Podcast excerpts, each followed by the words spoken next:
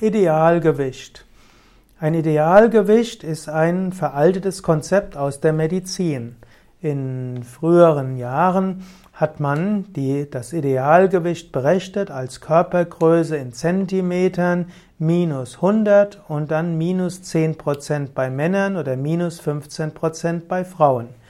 Ein Mann von 1,75 Meter Körpergröße hieß, hat also 75 Kilogramm Normalgewicht und 67 bis 68 Kilogramm ist das Idealgewicht. Und bei Frauen eben nochmal etwas weniger.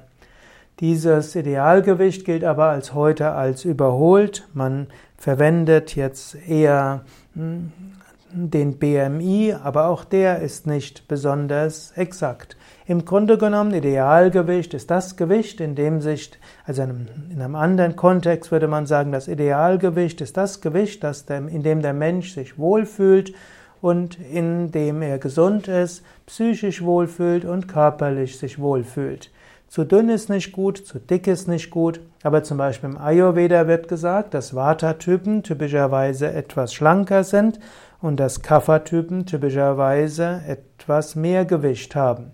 Und das kann alles okay sein. Es gibt sogar inzwischen einige Studien, die nahelegen, dass ein Gewicht, das am oberen Rand des Normalgewichtes ist, gesünder sein kann als ein Gewicht, das am unteren Rande des Normalgewichtes ist. Und das frühere sogenannte Idealgewicht ist nicht für alle Menschen so ideal. Wichtiger als das Gewicht ist die allgemeine körperliche Fitness. Es ist wichtig, dass man Herz-Kreislauf-Training macht, Ausdauertraining, dass man flexibel ist, dass man Krafttraining macht, dass man sich entspannt und Freude am Leben hat.